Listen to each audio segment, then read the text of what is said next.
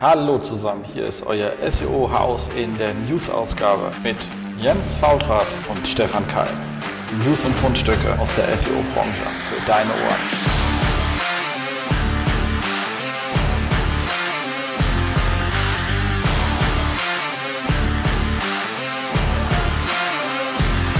SEO-Haus, stay tuned.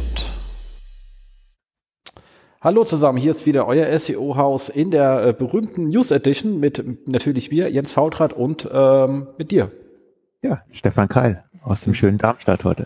Genau, also ich weiß nicht, wie es bei dir ist. Bei uns ist es nicht, nicht, nicht so schön. Wir haben hier echt irgendwie, weil es März fängt an und schon ist das äh, Wetter weg. Aber ist natürlich auch ein gewisser Impact-Faktor. Wie heißt diese nette schwedische Aktivistin, die 16-Jährige?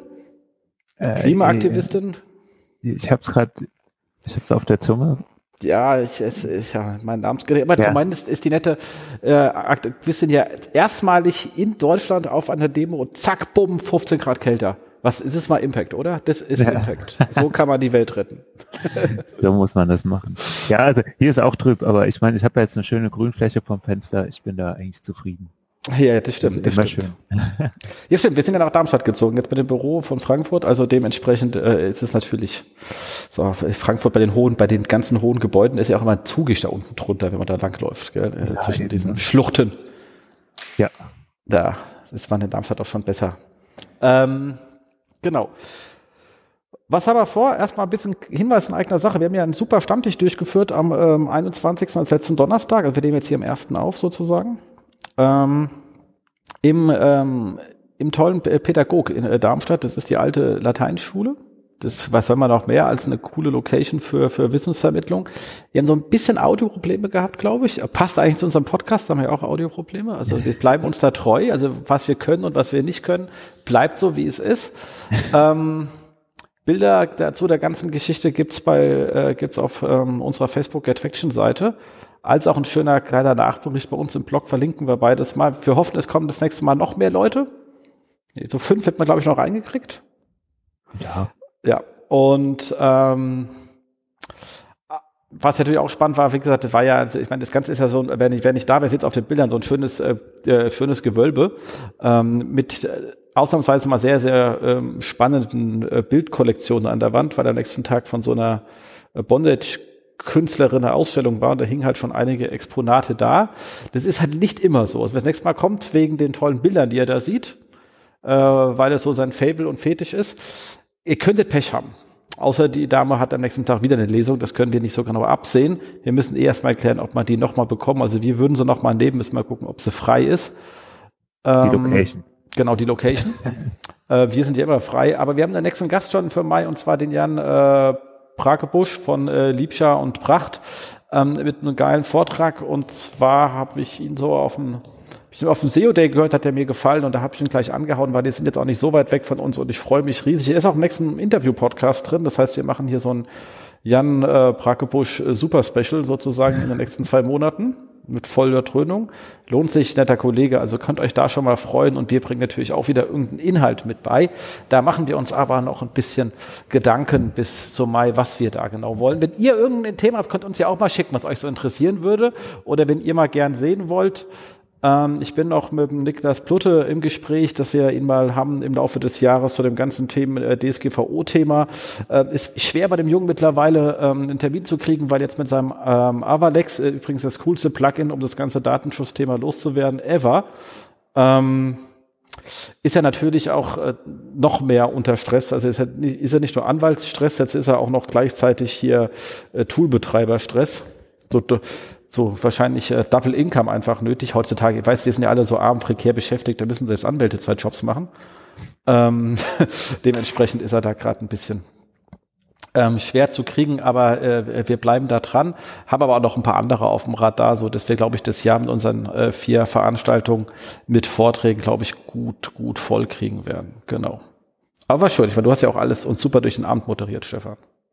Ja, vielen Dank. War eine schöne Veranstaltung, war auch rundum zufrieden. Studieprojekte. War genau, auch stimmt. schön, das kleine äh, Special noch mit drin, also neben dir und Thomas. Ähm, war alles eine super Sache. Ich meine, waren ja auch äh, schöne Projekte dabei. Ähm, konnte man an der Stelle auch schön vorzeigen, hat Spaß gemacht. Absolut. Ähm, Kleines Housekeeping, wir hatten in der letzten ähm, Interview-Edition uns ja mit dem Thema äh, Website Relaunch auseinandergesetzt. Ähm, äh, Timo ist an der Stelle nochmal sehr gegrüßt. Äh, ich habe auch wirklich äh, äh, nette Rückmeldung bekommen, dass der Podcast äh, sehr gut angekommen ist. Äh, und nahezu jeder E-Mail stand irgendwie drin, okay, das mit dem Buch schreiben lasse ich dann sein, weil wir uns auch lange darüber, er hat ja lange erzählt, wie anstrengend es ist, so ein Buch zu schreiben. Mhm. Ähm, wir haben ja damit gehofft, Leute zu motivieren. Ich glaube, wir haben das Gegenteil erreicht. Ist manchmal so im Leben. Aber wir haben das Buch verlost und der Gewinner ist äh, Holger Etzel. An der Stelle sehr gegrüßt, Holger. Wir sind äh, dir sowieso zu ewigen Dank verpflichtet, weil du uns hier ja ähm, Anna ins Haus geschickt hast, äh, über die wir sehr, sehr glücklich sind. An der Stelle äh, viel Freude an dem Buch und unser ewiger Dank. Aber auch Dank an alle, die mitgemacht haben. Ist ja heutzutage nicht mehr so, dass man Leute noch motivieren kann, irgendwas rumzutwittern, aber ein paar haben wir doch motivieren können. Und deswegen Dank an alle, die mitgemacht haben. Die da waren der äh, Axel Metaya, Mariano Klaas, René Giesinger, irgendjemand mit dem Namen Ombak, dem nicht an, dass er wirklich so heißt. Ähm, der Fußballguru, von dem ich jetzt auch nicht weiß, wie er in Wirklichkeit heißt, aber sei gegrüßt an der Stelle. Ansonsten, es, es heißt ja nicht Fußballguru, sondern wenn Fußball gibt's ja nur SGE, aber egal, ihr wisst, was ich meine. Ähm, Hanno Schmidt, äh, Matthias äh, äh, Tia, Timo Stoffel, Martin Schmidt und der ähm, äh, Seo Tottler, der aber außer der Reihe mitgemacht hat, weil er geschrieben hat, er hat das Buch schon. Trotzdem vielen Dank, dass du es retweetet hast.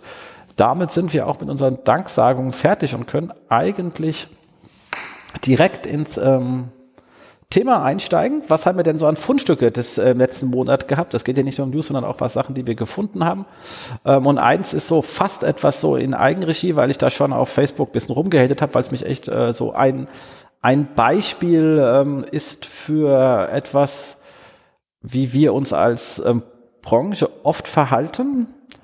Ähm, und das war ein Artikel, der ist netterweise bei T3N, das hat dann auch bis dahin durchgeschlagen, so D3, T3N, so die Bildzeitung des ähm, IT-Journalismus sozusagen, zumindest was die Online-Version betrifft. Ähm, und zwar haben die einen schönen Artikel geschrieben, Pillar-Page wichtig für SEO. Das könnte man auch sagen, TF, IDF, das neue SEO-Gold oder all dieser ganze Kram. Also äh, ganz im Ernst, was daran wirklich nervt, und das ist wirklich nur ein Beispiel, ist, der Begriff Pillar Page. Ganz ohne Kack. Also erstens, ist das nicht wichtig für SEO oder irgendwie neu? Den Begriff gibt es schon, also auch Pillar Page im US-Bereich gibt es schon sehr lange. Schön, wenn man das nach 20 Jahren hier entdeckt. Lustigerweise gibt es, und das sollte jemand wie T3N, die aus dem Print kommen, eigentlich wissen und die auch schon lange vor sich hin publizieren, einen deutschen Begriff dafür, der heißt Rahmenartikel. Und da haben wir schon 2011 auf der SMX einen geilen Vortrag gehalten. Wir in dem Fall war Ludwig Köhn und David Richter. Ähm, also Leute, die hier gar nicht beschäftigt sind, aber die damals bei mir im Team waren, als ich noch Telekom war. Ähm, und selbst wir haben das uns natürlich irgendwo abgeschaut. Das heißt, das Thema ist wirklich alt.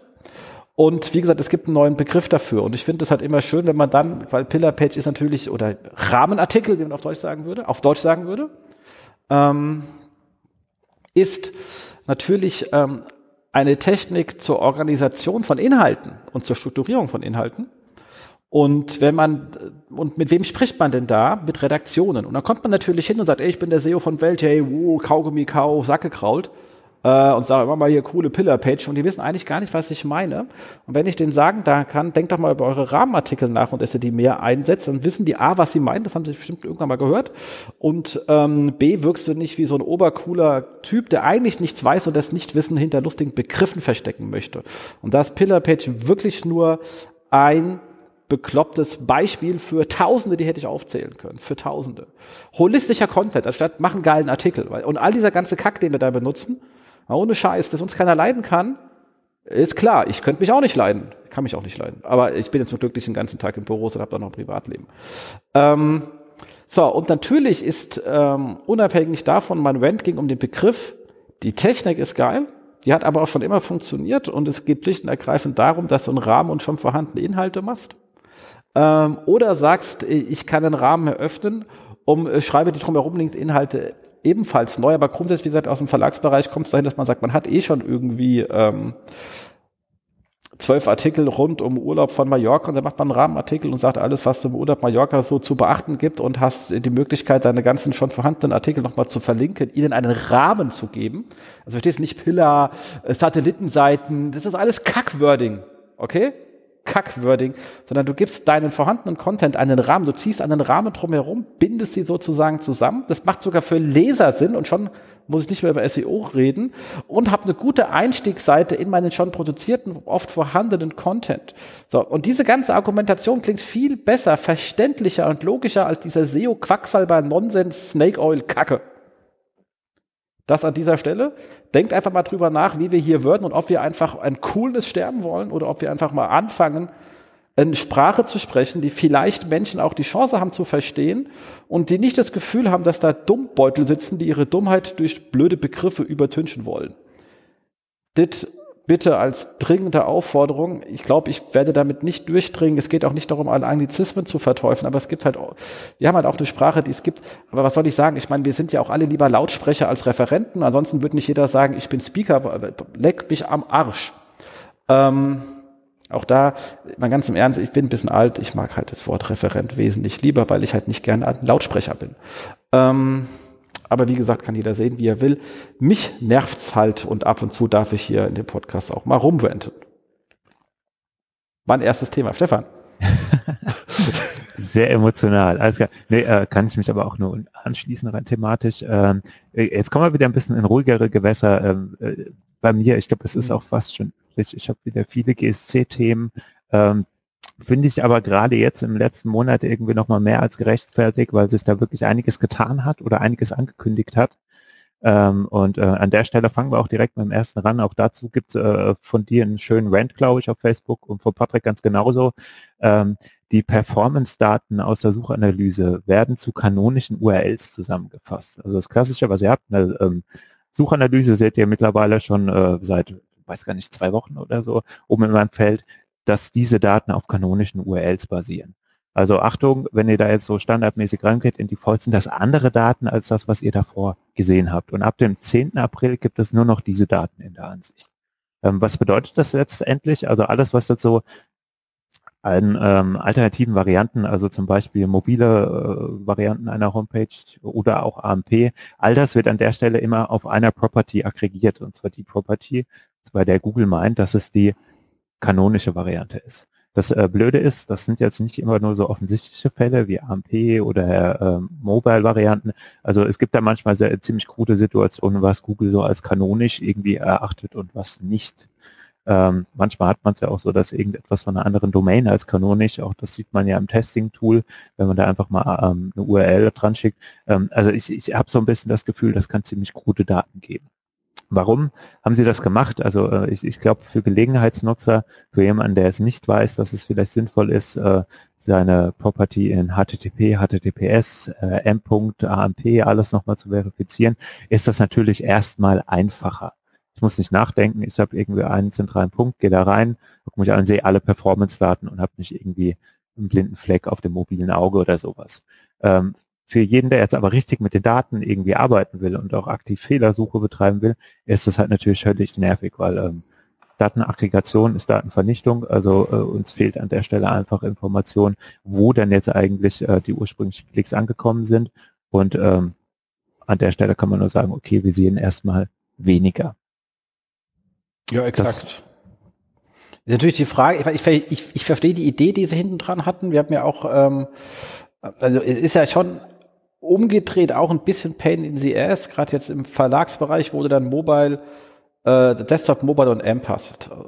Ja.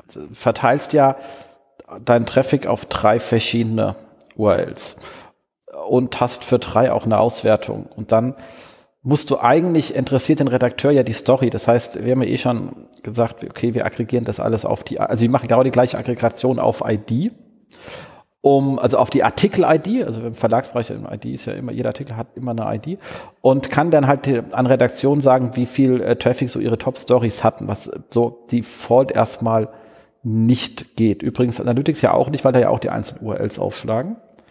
Ähm, auch da musste erstmal eine Aggregation durchführen. Also ich verstehe, also dieses Argument von Ihnen kann ich nachvollziehen, das ist natürlich trotzdem die Frage, warum führe ich diese Ansicht nicht zusätzlich ein und sage, gib mir das roh, also verteilt, oder gib mir alles konsolidiert, dann hätten sie das Problem, hätten ja das gleiche erreicht. Die können ja sogar mit dem Konsolidierten anfangen, damit es einfacher ist, weil was du natürlich gesagt hast, ist ähm, äh, zu Recht, dass man ja schon sonst sich auch öfters mal sieht, dass sie einfach Beispiel Canonical Text äh, äh, sagen in der Search Console, ja, haben wir gesehen ähm, und beachten wir auch, aber sie beachten sie eben nicht. Und du hast halt andere URLs mit drin.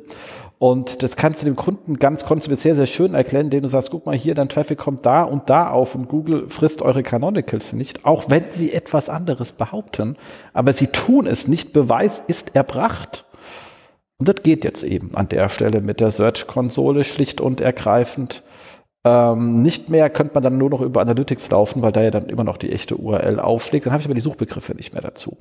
Ähm, das heißt, uns fehlt wirklich die, die Sicht an der Stelle. Und ich habe so ein bisschen das Gefühl, als kleiner Verschwörungstheoretiker, dass sie vielleicht auch einfach uns SEOs heiden wollen, dass sie den Scheiß nicht im Griff haben und wir sehen es jetzt auch nicht mehr. Also ich bin da auch so ein bisschen verschwörungstechnisch unterwegs an der Stelle, aber wahrscheinlich ist das auch nur eine Verschwörungstheorie. Äh, genau. Kann ich mich aber an der Stelle auch so gefühlt, also ne, Verschwörungstheorien sind ja immer irgendwas Gefühltes. Ähm, aber auch anschließen. Also so rein, was so das Indexing angeht, das, das, sehe ich in letzter Zeit so, also das Akzeptieren von Canonicals oder auch von Redirects, ganz einfachen Sachen, die sauber implementiert sind, das zieht sich im Moment sehr lange im Index. Also auch so, weil so ein Relaunch da sauber durchgeführt ist, wenn man dann irgendwie noch nach zwei Monaten alte URLs im Index hat und dann äh, stimmt mich das schon irgendwie bedenklich. Ähm, man findet aber halt eben keinen Fehler und kommt immer nur darauf zurück, ja, Google scheint etwas träge. Absolut. So, dann habe ich was Kurzes gefunden, einen äh, äh, kurzen Artikel vom äh, Olaf Kopp, an der Stelle auch gegrüßt drüber an den äh, Content Kompass. So hat einen Artikel geschrieben, der heißt äh, SEO-Aufgaben. Was macht eigentlich ein E-SEO-Managerin? Ähm, alles ordentlich gegendert. Sehr, sehr positiv, finde ich gut.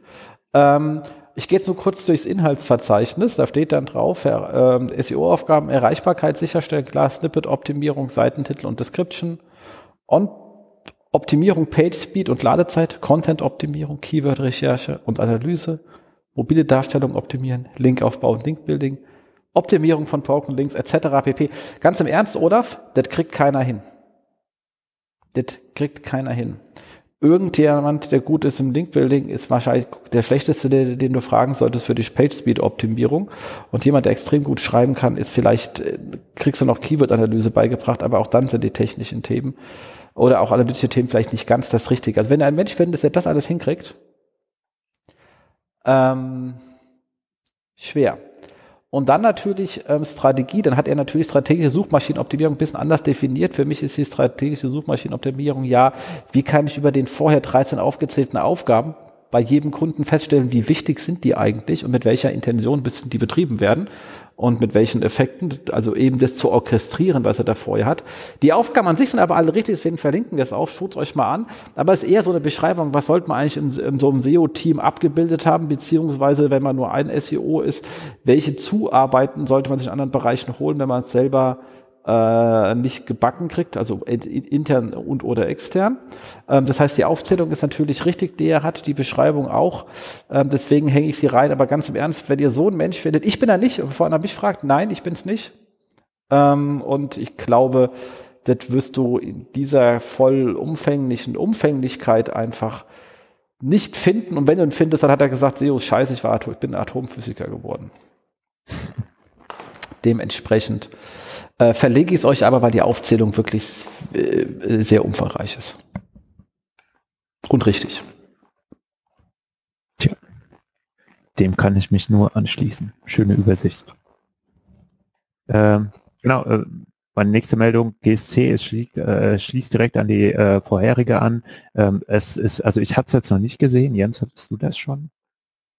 Den, äh, ähm, nein, den hatte ich noch nicht gesehen. Ja, genau. Äh, und zwar gibt es jetzt Domain Properties. Achso, doch, Entschuldigung. Äh, das hatte ich gesehen. Das war jetzt die Tabelle, die du rumgeschickt hast. Nee, ah. das habe ich gesehen gestern, vorgestern. Hat es äh, irgendwie bei Facebook gelaufen. Aber genau, erzähl weiter, bitte. Genau, bei einem Kunden hat es nur live noch nicht. Und zwar ähm, gibt es Domain Properties zukünftig. Das heißt, wenn, das ist eine kleine Voraussetzung, man die GSC über eine DNS-Verifikation vorgenommen hat ähm, dann hat man den Vorteil, dass man direkt einmal den Host reinnehmen kann und quasi alle Subhosts, also beziehungsweise die Domain reinnehmen kann und alle Hosts unten drunter in einer Property einlaufen. Bedeutet, das ganze M-Punkt, das AMP-Punkt, das äh, HTTP, HTTPS, äh, alles, was es da so im Moment gibt, was wir in der Regel auch gerne detailliert verifizieren, läuft dann standardmäßig erstmal in einer Property ein. Nachteil ist, wobei Nachteil, äh, die Property-Sätze, die man immer bilden konnte über mehrere Seiten oder Verifikation, die gehen verloren. Ich finde, das ist kein Riesen-Nachteil, weil ich habe sie selbst tatsächlich äh, so gut wie nie genutzt. Und ähm, was wir an der Stelle sicherstellen können, ist, dass man jetzt vergleichsweise einfach, also wenn man jetzt einen Kunden mal so dazu anleiten muss, ähm, dass er an der Stelle ähm, dazu kommt, das in der GSC zu verifizieren, hat man grundsätzlich erstmal alle Daten, wenn man diesen Weg wählt. Und dann gibt es weiterhin aber wohl noch die Möglichkeit, detaillierte Verifikationen, also nach einzelnen Hosts, nach Verzeichnissen vorzunehmen. Ähm, Finde ich schön, heißt, man hat äh, an der Stelle erstmal einfacher alle Daten, weil oftmals ist es ja gerade im Verlagswesen so, und dann, ah, scheiße, da ist ja noch ein Host und da ist ja noch einer und noch irgendein Partnerangebot. Ähm, die hat man in der Stelle zumindest erstmal in einem Topf drin. Nee, finde ich auch ein gutes Feature. Also natürlich die Frage, müssen wir den Leuten immer erst diese ganze DNS-Verifikation beibringen? Ist jetzt ja auch nicht für jeden so trivial. Ja. Ja, das ist ja, der, der, der, der beißt sich das so ein bisschen im Schwanz. Aber ich meine, warum sie das machen, das ist ein bisschen bequem und ist jetzt natürlich für den Anfänger auch irgendwie besser, aber der Anfänger, da hast du vollkommen recht, äh, kriegen das erstmal nicht über die DNS-Verifikation geregelt. Genau, aber anders können sie halt nicht feststellen, dass du wirklich die komplette Domain ownst ja. und nicht nur den Host äh, weil sonst könntest du ja irgendwie dein WordPress-Blog, weißt du, als äh, dann hättest du alle, weißt du, also die auf WordPress gehostet ist. Also siehst schon das Problem, sobald du so irgendwie so ein Free-Hoster bist mit ganz vielen Subseiten unten drunter etc., kannst du natürlich noch DNS anbieten. Das kannst du das, also ich verstehe schon, warum sie das machen, ist natürlich auch wirklich die, wo sich die Kunden am meisten gerne in den Fuß schießen. Ja. Aber alle anderen machen halt keinen Sinn bei dem Ansatz. Äh, ist halt so. Aber es ist eine geile Sache. Also wenn man es dann hingekriegt hat, ich meine, das äh, sind jetzt auch keine kleinen Leute, dann äh, klappt das schon. Ja. Ähm, Genau. Dann haben die Kollegen von, von äh, äh Trisolut haben jetzt rausgebracht, so für jedes äh, Land, wie sich zum Grund genommen so die Reichweite 2018 der Verlage in News ähm, entwickelt hat. Ich habe jetzt verlinkt euch mal die deutsche, die ist nämlich für, natürlich äh, für unsere Hörer jetzt spannend. Entschuldigung jetzt für die Österreicher und Schweizer, ich glaube, die werdet ihr aber dann mal finden. Ich hab, weiß gar nicht, haben sie die rausgebracht? Ich habe zumindest Französisch, Englisch, UK gesehen. Naja, wird schon irgendwann kommen. Ähm, da ist natürlich das Thema deswegen spannend, weil es natürlich im Mai ein ziemliches Update gab in Google News, was sich auch am Frontend und damit auch an der Ausspielungslogik ähm, geändert hat. Und äh, da ist wirklich spannend zu sehen, weil da sieht man signifikant, äh, dass da doch manche Leute wesentlich besser mit klargekommen sind als andere. Äh, wer so ein bisschen Lust hat, ähm, News Performance äh, zu sehen und jetzt mal von den größeren Seiten an der Stelle. Es ist wirklich ähm, äh, an der Stelle mal spannend, weil dieses Jahr ja doch mal ein bisschen, also letztes Jahr bisschen was passiert ist da im Mai. Da kann man mal anschauen. Es sind nicht mehr die gleichen, wie es am Anfang des Jahres 2018 waren. So viel sei verraten. Um euch ein bisschen anzuteasern, den Rest müsst ihr dann nachlesen. Link findet ihr in der Show Notes. Das Ganze liegt unter newsdashboard.com und die URL lese ich euch jetzt nicht vor. Die findet ihr dann in den Show Notes eurer Wahl. Das bin ich gar nicht von dir gewöhnt, so eine kurze Meldung. Ja, manchmal bin ich verrückt. Ähm, okay, ich hoffe gerade, ja genau, nicht gelogen, letzte Meldung zur GSC äh, für diese Sendung, zumindest von meiner Seite. Ähm, es gab vom äh, Search Engine Journal eine schöne Übersicht einfach nochmal über die letzten äh, GSC-Updates. Ähm, wir gehen jetzt nicht im Detail auf alle ein, weil da halten wir euch ja schon ganz gut auf dem Laufenden. Ähm, aber auch hier in den Show Notes nochmal ein Link zu einer schönen Übersicht äh, von seitens Google offiziell, die nochmal ähm, darstellt, welche Features werden dann jetzt an der Stelle mitgenommen und falls sie nicht in der gleichen Form mitgenommen sind, in welchem Bericht findet man sie denn auch wieder? Also in der Übersicht steht dann auch so relativ schön das Ganze auch nochmal auf Taskebene wiedergebrochen. Das dann heißt ja, okay, wenn man jetzt, äh, oh, scroll, scroll, scroll, ähm, New Way, Perform All Tasks, also wenn man jetzt einfach nochmal sagen, okay, ähm, check für die äh, Robots.txt oder NoIndex äh, Inspection Tool oder andere Sachen, Sitemap, findet sich ähm, im neuen Sitemap Report oder auch Debug äh, Rich Results. Da gibt es dann auch nochmal jeweilige neue Stellen an der GSC und sie geben so eine kleine Anleitung, wo man die Sachen an der Stelle dann eigentlich auch wiederfindet. Ähm, ist ganz nett. Man sieht auch, was äh, zumindest Status jetzt alles noch verloren geht. Ähm, wir haben über die wichtigsten Sachen schon, glaube ich, oft genug geweint. Also ähm, hüpfe ich an der Stelle auch nochmal rüber. Ähm, das Schöne an dem Artikel vom Search Engine Journal ist, ähm, sie haben dann immer noch mal so ein, zwei Sachen aufge angepasst äh, oder aufgenommen, was ihnen eigentlich noch fehlt, um die Reports noch so ein bisschen zu verbessern. Ähm, fängt trivial an, wie zum Beispiel bei der Suchanalyse. Es wäre eigentlich ja mal ganz schön, wenn man dann irgendwie nochmal so auf Wochen-, Monats- und Jahresebene die Visualisierung äh, aggregieren kann. Ja, wäre sehr schön, dann sieht man die Sachen vielleicht am Ende auch mal. Ähm, also klar, man kann das ja überall, ähm, wir haben die Sachen bei uns ja im Power BI liegen, wir können es ins Data Studio ziehen, alles drum und dran. Ist jetzt aber eigentlich auch nicht so komplex, dass man es vielleicht nicht in dem Tool auch noch einbinden könnte. Ähm, auch ganz netter Ansatz war Filteroptionen speichern und irgendwo fest verfügbar machen, so Dashboard-mäßig. Also wenn ich dann weiß, ah, wenn ich jetzt in einem bestimmten Bereich irgendwie rumoptimiere, dann kann ich mir da ein, zwei Sachen in dieser Suchanalyse zurechtklicken und das quasi anpinnen. Finde ich, ist ein schönes Feature, ist quasi so wie Dashboards in Analytics, wobei die da auch schon relativ schwierig und manchmal auch so oberflächlich sind, dass ich sie kaum noch nutzen kann. Ist aber eigentlich ein geiles Feature. Glaube ich nicht, dass wir es irgendwann mal bekommen. Das Schöne ist halt, also ich meine, auch gerade in der Suchanalyse, wir können uns ja die Links weg, wegspeichern. Das geht ja relativ schön angenehm. Heißt, da sind wir nicht ganz blind, aber sowas in einer Ansicht zu haben, wäre natürlich auch recht schön.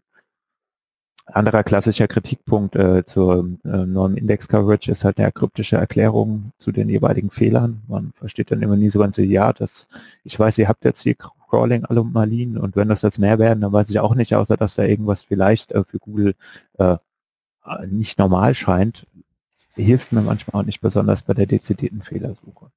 Und ähm, eine Neuigkeit äh, zum URL Inspection Tool, da hatte ich, glaube ich, in der letzten Sendung auch mal ordentlich ähm, drüber gerantet, weil das ja irgendwie so schön, also man gibt in der Mitte was ein, dann geht in der Neben, also rechten Sidebar, kommt dann einfach was eingeflogen und innerhalb der Sidebar habe ich dann nochmal Tabs, also usability-mäßig ziemlich die Hölle. Und ähm, da ist es jetzt auch nochmal so ganz nett, gerade das, was man ähm, sieht, wenn man die Seite jetzt auch nochmal zum Rendern schickt, gibt es auch nochmal eine klare Aussage, dass äh, eingebettete Ressourcen vielleicht nicht geladen, geladen werden, weil Google das äh, an der Stelle das Ziel hat, schnelle Informationen, also Quick Insights irgendwie zu liefern. Ähm, heißt, es kann bedeuten, dass für die Indexierung wieder was anderes, anderes herangezogen wird, als das, was ich in diesem Screenshot und von dem, was dort ankommt, eigentlich sehe. Bisschen scheiße, gibt mir wieder an der Stelle mehr Informationen verloren. Heißt, ich kann wieder nur annähernd erahnen, was Google an der Stelle vielleicht präsentiert bekommt. Äh, impliziert für mich, es kann an der Stelle, wenn es irgendwelche langsam ladenden Ressourcen sind, nochmal was ganz anderes sein. Ähm, den Rest von dem Artikel gerne einfach mal so querlesen, ist ähm, eine schöne Zusammenfassung auch von dem, was jetzt passiert ist, das ähm, dann vielleicht auch noch kommt, wann das Ganze abgeschaltet wird. Äh, schaut da ruhig mal rein. Genau, hier sind natürlich zwei Sachen, also, oder ähm, drei Sachen, die wirklich ärgerlich sind. Das eine ist halt, dass die ähm, HTML-Improvements, also doppelte ja. äh, Meta-Description und ähm, doppelte Titels ähm, rausfliegen. Da hat John dazu mal gesagt, das war ganz lustig im Gespräch, naja, wir haben das im Griff, wir brauchen das, ist nicht mehr so wichtig, wo ich gesagt habe, willst du mich jetzt verarschen, wenn ich bei einer Webseite die Titels optimiere, hat es signifikanten Einfluss auf die Reichweite und zwar instantly. Äh, es ist noch mit Abstand, ich habe es ja gerade dann auch nochmal ja, gezeigt ähm, auf dem Stammtisch, äh, was der Unterschied ist zwischen schlechten und guten Titel äh, anhand des ges gesamten Website-Performance und es waren 200% Uplift. Okay, vorher waren die halt wirklich, die waren jetzt nicht alle gleich, sondern die stand halt immer aus nur einem Wort, um was es da geht und wir haben da halt sinnvolle Slacks dran gehangen. Ähm, das Wort war schon richtig, aber zack, bumm, 200% ähm, Uplift in den Klicks. In den Impressions übrigens äh, waren es weit weniger, waren nur 30 Prozent oder so, aber die, Lust, die, die, Leute wussten jetzt endlich, was es geht. Äh, und Google hat vorher selbst versucht, Titel zu schreiben, die waren dann alle so klickunattraktiv, dass halt einfach kein Hund geklickt hat. Ähm, also das haben sie eben gar nicht im Griff. Und das dann den Leuten wegzunehmen, das ist schon ähm, äh, mehr als ärgerlich, muss ich ganz ehrlich sagen. Da bin ich mir jetzt auch nicht so ganz sicher, wie er auf diesen Trichter kommt oder ich habe keine Ahnung. Äh, das zweite, was sehr ärgerlich ist, ist der 404-Report. Der ist zwar da, aber ich kriege leider keinen Drilldown mehr. Also ich kann mir zwar die URLs anschauen, die 404 werfen, aber ich kriege nicht mehr die linkgebenden Seiten zu diesen 404er. Damit kann man sie auch nicht bearbeiten.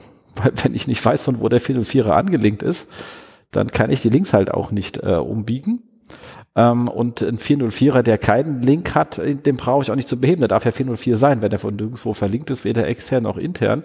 Brauche ich mich weder um Weiterleitung noch sonstigen Kram zu kümmern. Und das war bei der alten halt äh, möglich, weil dann halt, man war ein bisschen schwer, man musste halt den, jeden Link anklicken, dann kam in so einem, äh, in so einem Pop-up kam dann sozusagen in so einem Layer Information dann die externen und die internen zwei verschiedenen Tabs auch noch äh, an sozusagen.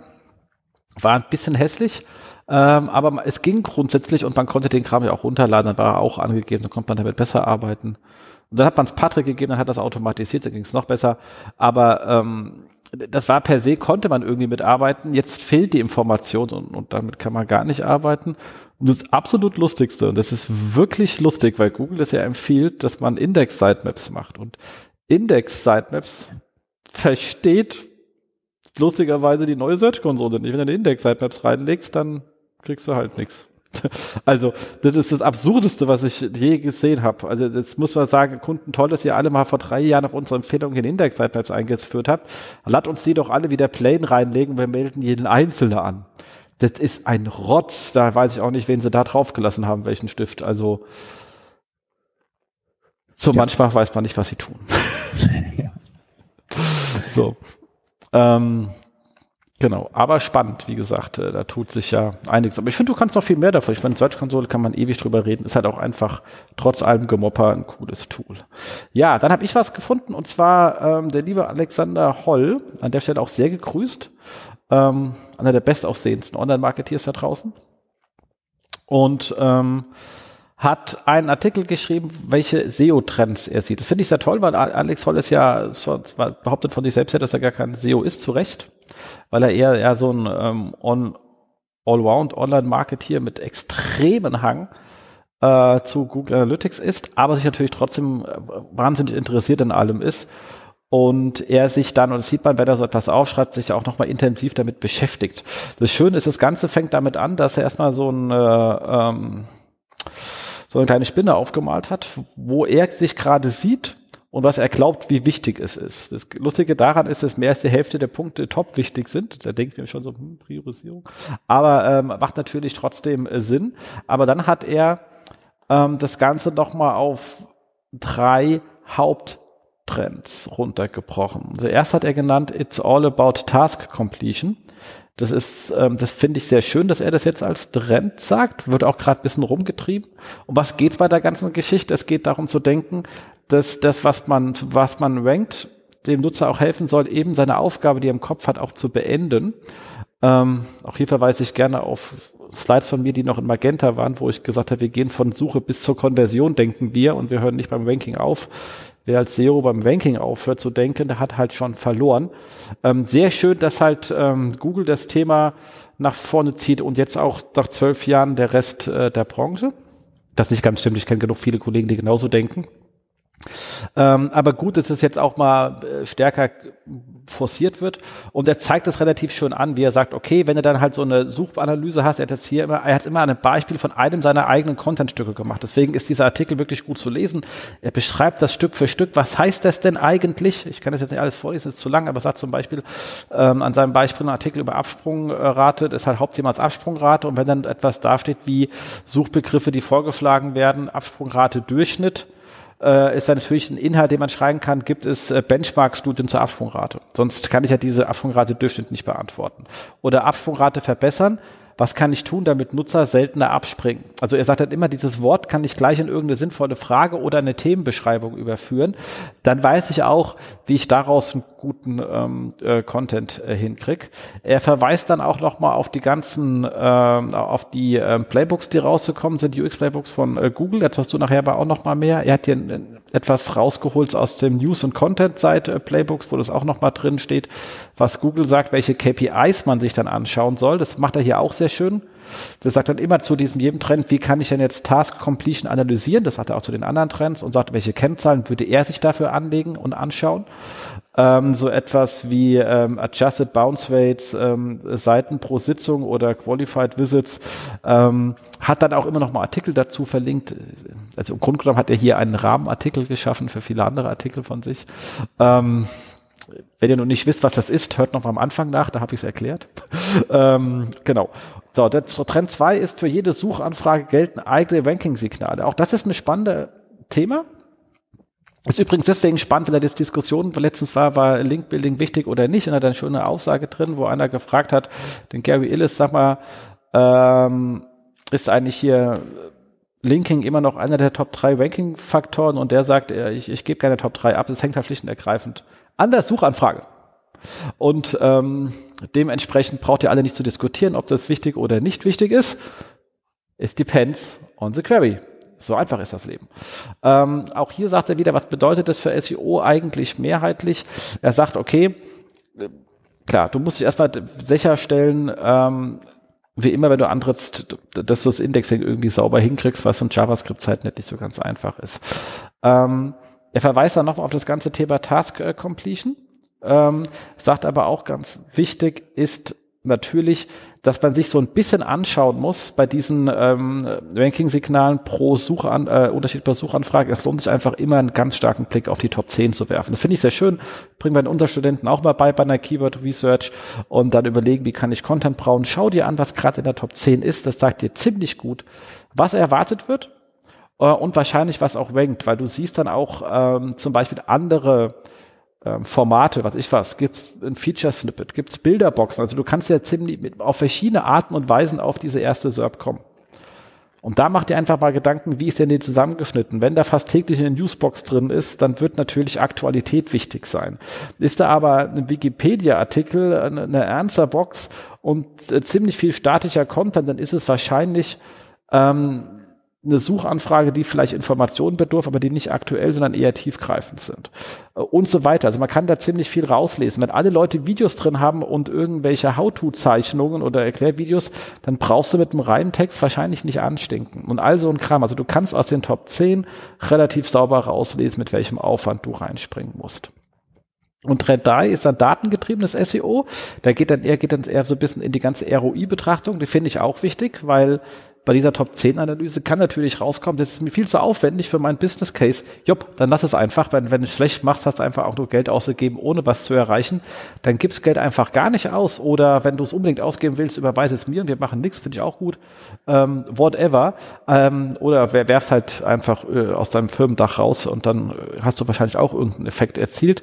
Also das ist eine spannende Thema.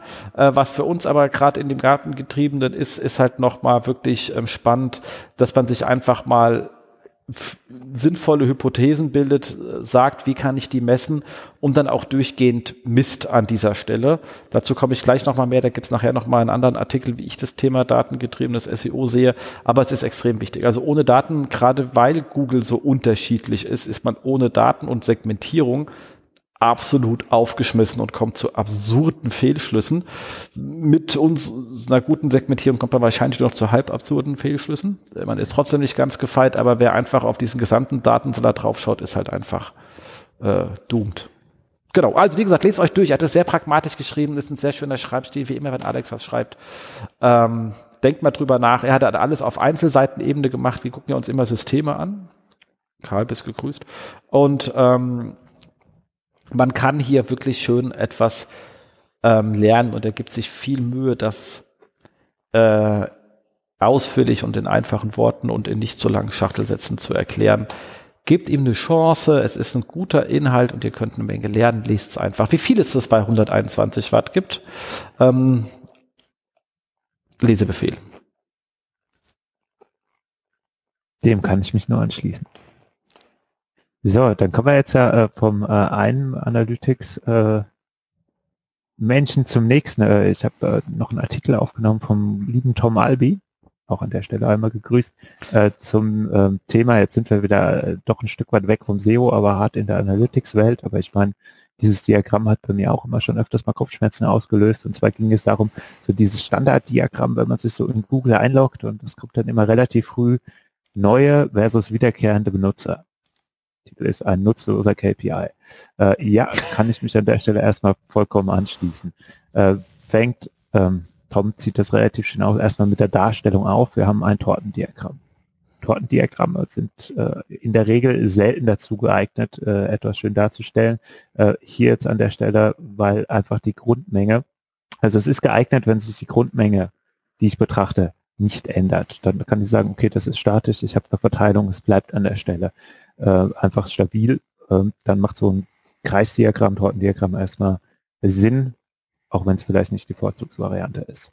Ähm, das Problem ist allerdings, wenn ich jetzt sage, naja, ich habe aber etwas, was sich über die Zeit verändert oder im schlimmsten Fall auch sogar noch verändern soll. Äh, weiß hier, wie Tom sagt, ja, also meisten Leute sagen ja zum Beispiel, ich möchte mehr neue Nutzer auf der Seite oder mehr wiederkehrende Nutzer. Das ist halt ein bisschen blöd, wenn ich dann so ein Tortendiagramm habe, weil ich sehe halt die Entwicklung nicht.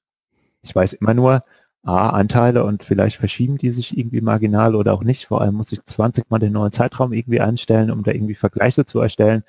Dann kann ich am Ende vielleicht im Jahresvergleich zwölf Tortendiagramme für jeden Monat eins nebeneinander machen und überlegen, hat sich was getan oder nicht. Ihr merkt schon, das ist nicht besonders zielführend.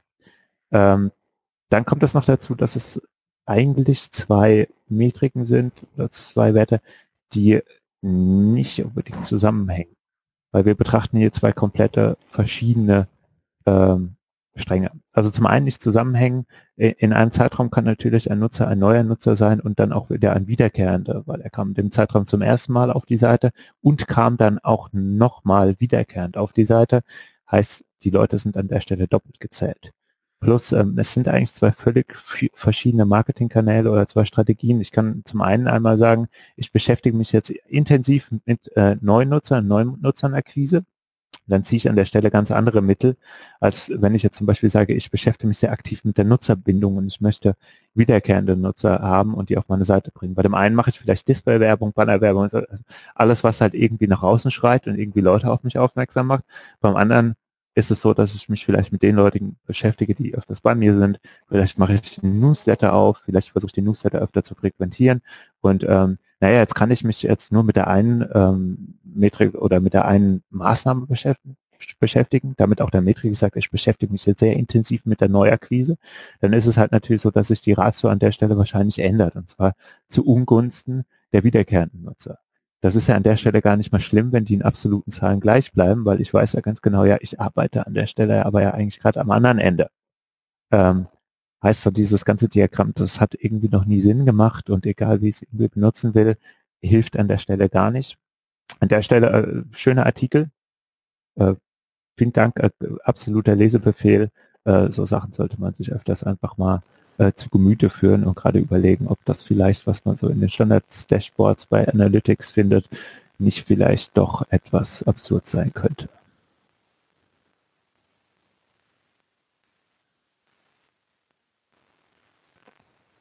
So.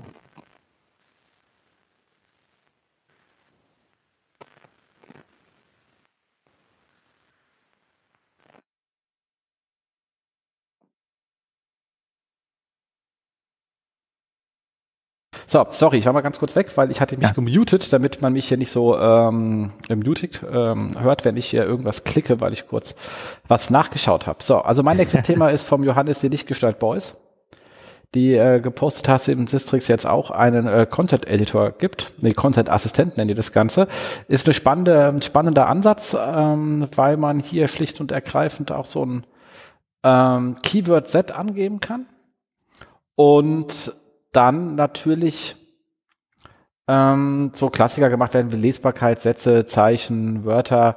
Und ähm, aber was ganz spannend ist, zu diesem Set wird dann halt gleich angezeigt, welche Fragen es dazu gibt und äh, welche Content-Vorschläge, er nennt es Content-Vorschläge, hätte wahrscheinlich Content-Format-Vorschläge gemacht, weil halt da steht so etwas wie dein Keyword verfügt überdurchschnittlich oft über Bewertungssterne. Also denk dran, dass du dein Feature-Snippet, also dass du da deine ähm, ähm, Schema-Org-Auszeichnung reinmachst und in der SERP sind häufig Bilderintegrationen zu finden. Also da sind wir wieder bei dem Thema, wenn halt alle Bilder haben, brauchst du halt auch ein Bild, sonst macht das irgendwie keinen Sinn. Und äh, das oh, ziemlich viele ähm, Videos äh, eingebunden haben in diesem Content Cluster, die Webseiten. Das ist natürlich schön, weil die Daten haben sie ja, weil sie die Sachen eh holen, äh, da. Das heißt, du kriegst halt so dieses, sag mal so, eine Schnellcheck sozusagen der rankenden Seiten.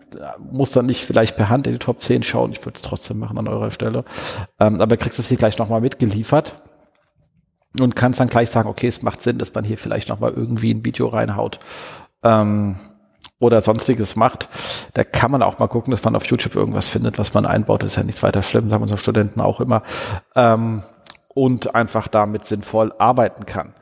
Ähm, cooles Feature, macht absolut Sinn. Wie gesagt, persönlich für uns ist ja unser hauptliebster Editor äh, Termlabs. Das wird sich auch nicht ändern. Ist natürlich spezialisiert auf dieses Thema. Äh, ist halt nochmal 13 äh, Ecken nerdiger und cooler.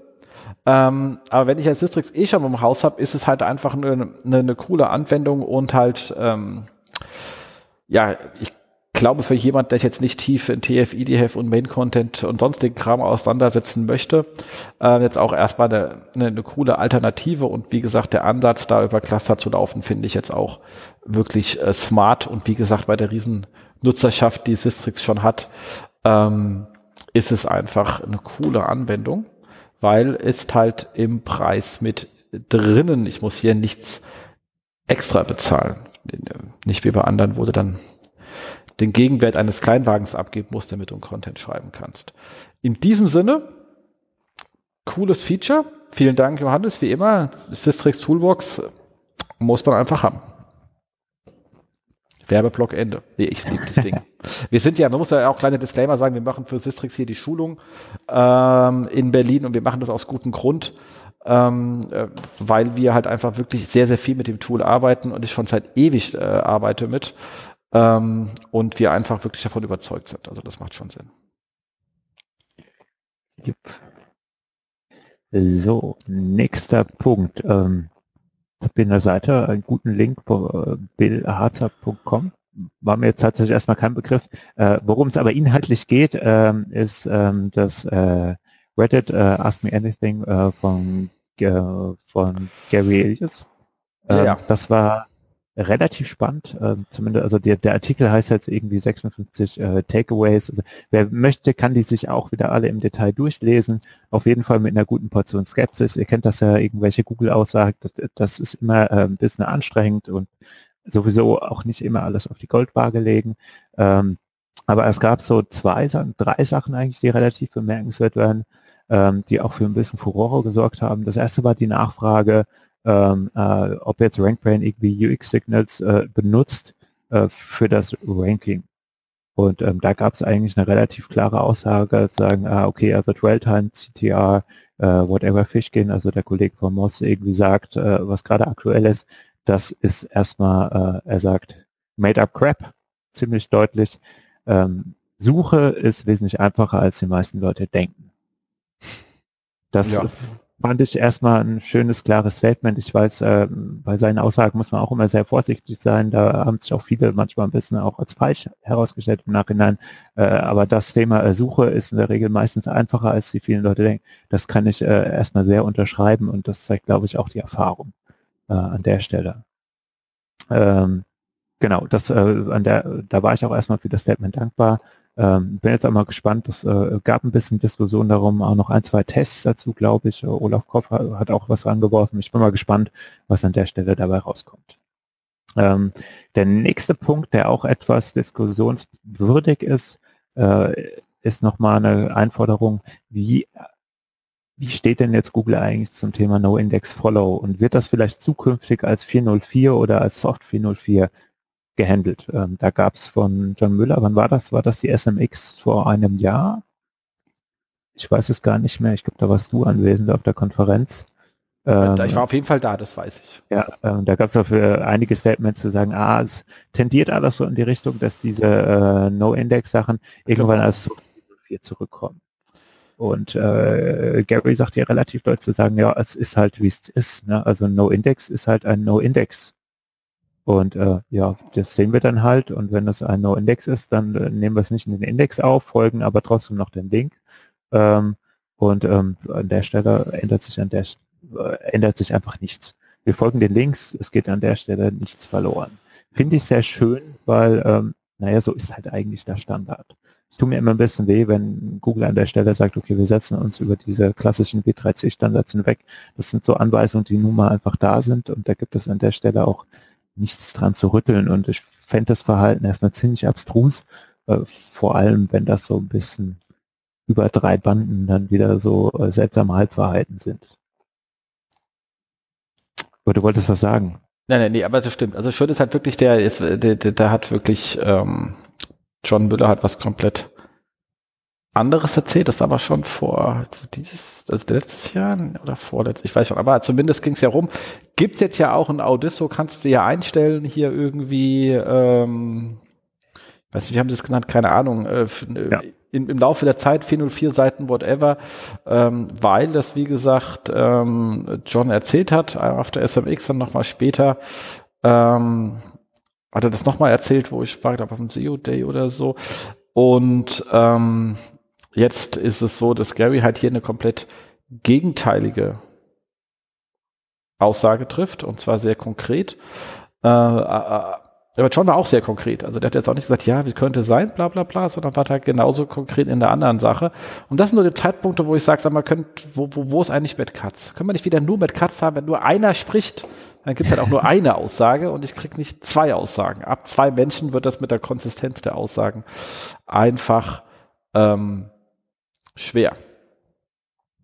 Genau, aber ich persönlich sage auch, so, so heiß ist das Thema an der Stelle auch nicht, wenn dann meistens irgendwie Paginierung und ganz im Ernst, wenn du irgendwelche Produkte hast, die nur von der 18. Paginierung irgendeiner Kategorie verlinkt sind, dann kriegen die intern eh keine Link-Power, dann kannst du fragen, warum habe ich das Ding überhaupt irgendwo da hinten liegen?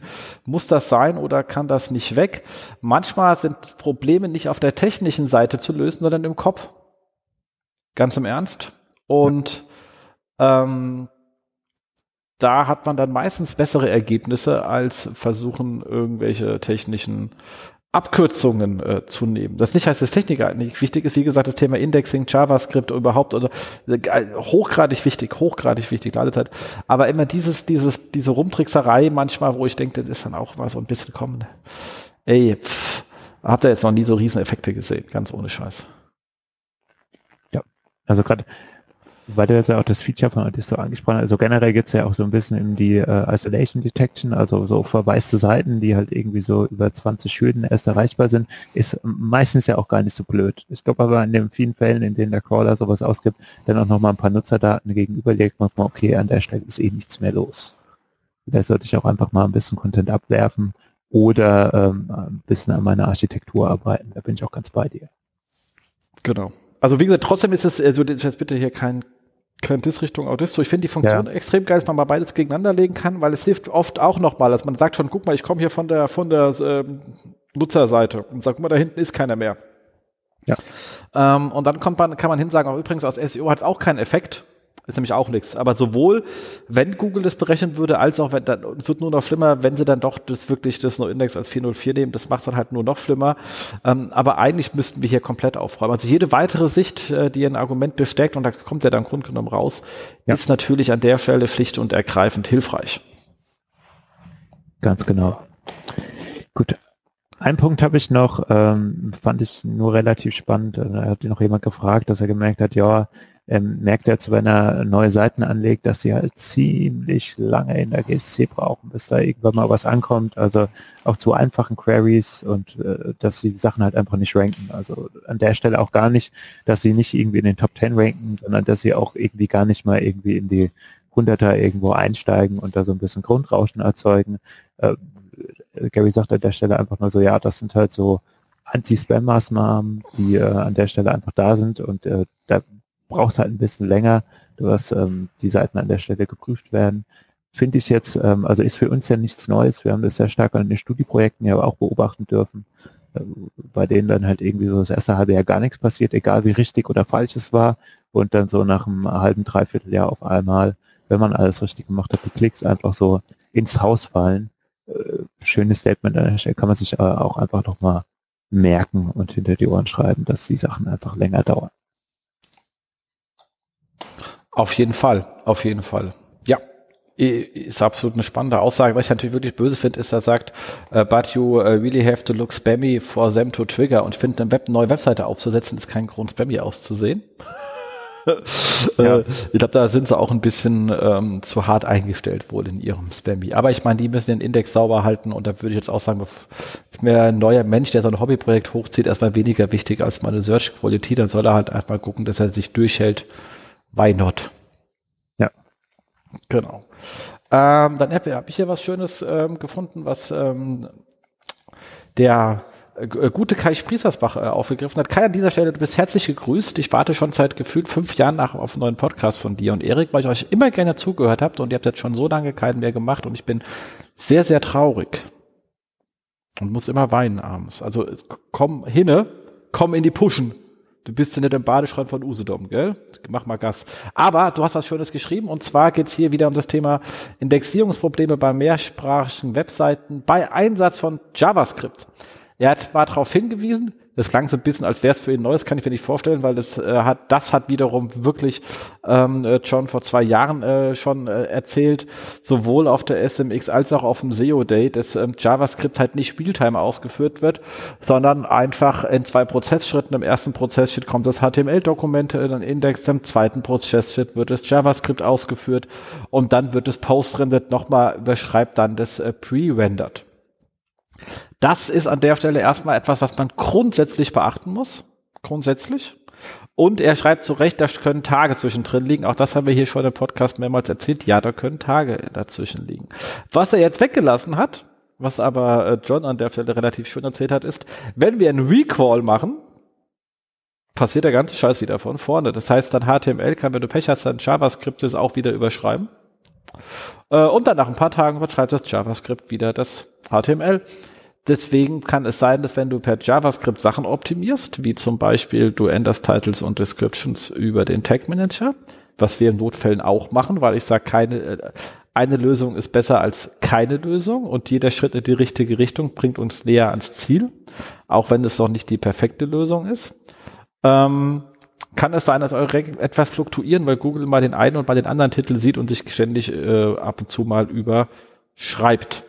Also das an dieser Stelle einfach nur, wenn ihr so ein Verhalten seht, dann kann es sein, dass sich das äh, JavaScript-Inhalt dann von dem normalen Inhalt doch äh, so stark unterscheidet, dass ihr einfach in so Fluktuationen reinkommt. Je nachdem, ob Google gerade das HTML oder das, also das Pre-Rendered-Dokument im Index hat oder das Post-Rendered-Dokument im Index hat. Aber ihr wisst, das Leben vergeht halt, geht halt in Wellen und warum soll euer Ranking nicht auch in Wellen gehen? Ist ja schön. So, aber sein Problem jetzt hier, kommen wir zurück zu dem, was es hier geht, war, dass wohl bei einem Projekt, bei dem er mit drauf geschaut hat, als ein mehrsprachiges Projekt war und anhand der Browser-Einstellung wurde festgestellt, was für eine Sprache du eingestellt hast und JavaScript hat dich dann halt auf deine Sprache geschickt.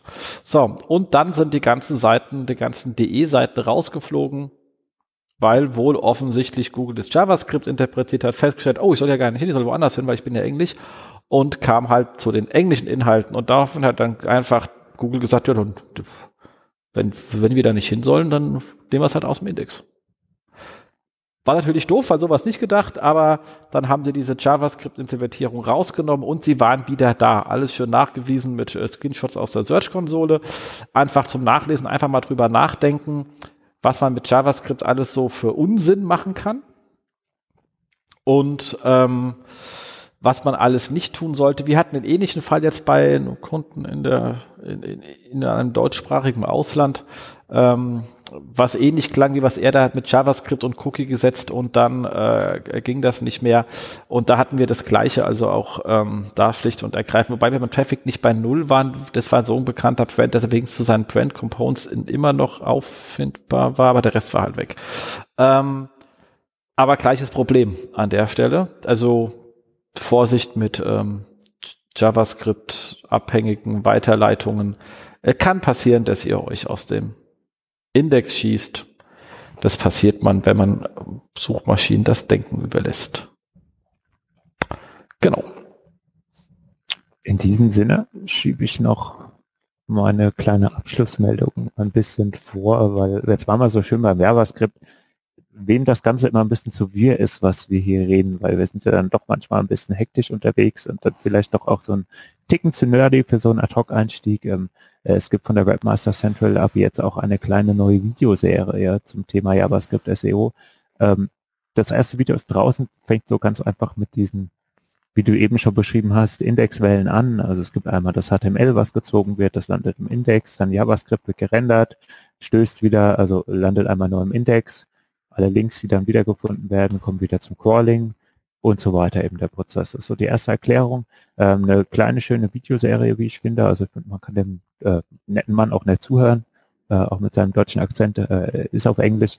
Äh, ist schöne Sache, kann man, glaube ich, ist ein nettes Format, wenn man jetzt anfängt, sich mit diesem Thema JavaScript und SEO oder generell JavaScript auch einfach zu beschäftigen. Kommt in die Show Notes, äh, schaut einfach mal rein. Äh, ein, ein, ein schöner äh, Tintenfisch ist auch dabei.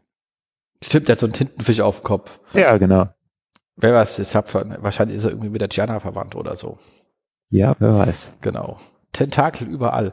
Ähm, exakt. So, dann habe ich was Schönes gefunden auf Search Engine Land, was mich sehr gefreut hat. War ein schöner Artikel von der ähm, guten Sherry Rowe, die ich wirklich äh, sehr schätze, weil sie auch aus dem informationswissenschaftlichen Bereich kommt. Ich mag auch ihre Bücher. Leider sind die jetzt alle nicht mehr sehr aktuell, aber eigentlich immer noch alle richtig. Deswegen könntet ihr sie eigentlich auch sehr lesen. Sowas wie Search Engine Visibility.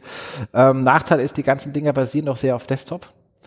Ähm, Nichtsdestotrotz hat sie einen schönen Artikel geschrieben mit dem Thema Stop the Silo, äh, Silo Madness, ähm, Effective Site Architecture for SEO and Findability. So, und da geht's ganz schön, ich, auch das äh, oft hier schon gesagt, aber ich kann es nie oft genug sagen, Begriffsklärung, Informationsarchitektur, auch weil wir das immer noch beim Kunden falsch sieht. Informationsarchitektur ist die Organisation, Strukturierung und Benennung von Inhalten, um Informationen auffindbar zu machen. Das hat also nichts mit der Technik zu tun. Ähm, dann sagt sie, es gibt eine ganz wichtige Unterscheidung zwischen ähm, Kategorie und einem Silo.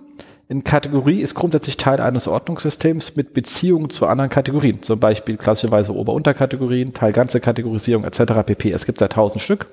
Äh, wer da Lust hat, äh, kann Informationswissenschaften studieren, dann lernt ihr die alle kennen.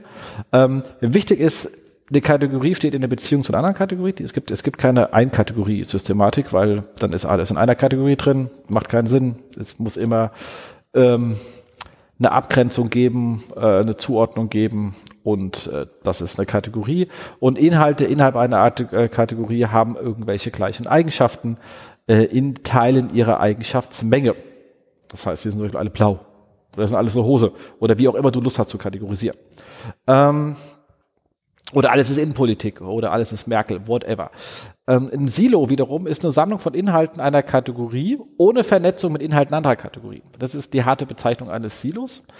Ähm, das ist natürlich äh, aus, äh, also kann man tun, ist natürlich für Usability und auch für SEO natürlich ziemlich bananig.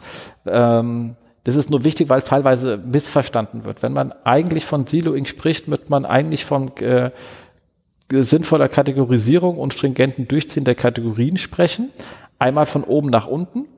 Aber ich muss natürlich auf der unteren Ebene, auf der Plattebene sozusagen wieder eine Vernetzung herstellen, was äh, damit eben der Nutzer auch nicht jedes Mal, ihr könnt es euch auch vorstellen wie so ein Büro, wenn man sagen kann, ähm, ich darf immer nur mit meinem Vorgesetzten reden, ich darf jetzt nicht einfach als Marketing in der Technik anrufen. Dann heißt, ich gehe dann halt die Hierarchie ganz nach oben und von dort wieder ganz nach unten und dann ist die Postlaufweg ziemlich hoch. Euer Klickweg wäre dann auch sehr hoch, wenn ihr nur hoch äh, und wieder runter könnt, wenn ihr die Nachbarkategorie wollt. Ihr seht, das macht keinen Sinn. So baut man auch etwas nicht. Das ist auch mit Sidoing eigentlich nicht gemeint, aber manche Leute verstehen das einfach äh, äh, falsch. Ähm, Beispiel ist dazu, äh, wenn du im Shop bist, dass du natürlich auf der Produktdetailseite auch ähm, ergänzende Produkte hast. Das kann dann natürlich beim Fernseher sein, die Halterung ähm, oder ähm, das Kabel oder ein Receiver so, und natürlich liegen die alle in anderen Kategorien. Also wenn ich mir nur sage, es gibt Sachen aus der gleichen Kategorie, dann kriege ich halt nur ähnliche Produkte. Und ähnliche Produkte sind so ein bisschen blöd, weil die verwirren den Nutzer schlimmstenfalls, weil sich gerade für ein Produkt entschieden. Dann sage ich, du, ich habe noch vier andere Fernseher, die auch geil sind, dann würde ich im schlimmsten Fall vom Fernsehkauf abhalten. Also sowas zeigt man schon an, aber erst weiter unten, wenn ich merke, der hat einfach, der scrollt einfach nach unten weiter und war gar nicht ready vor dem Kauf, dann kannst du das machen. Wir können auch noch mal über so perfekte Produktdetailseiten reden. Ähm, aber ihr seht auch bei Amazon und bei guten Shops, dass unten drunter komplementäre Produkte kommen und nicht substituierende Produkte. Und ihr seht schon, dann muss man die Kategorie schlicht und greifend verlassen. Ähm, das Ganze wird natürlich viel schlimmer, wenn du in, nach Mobile gehst.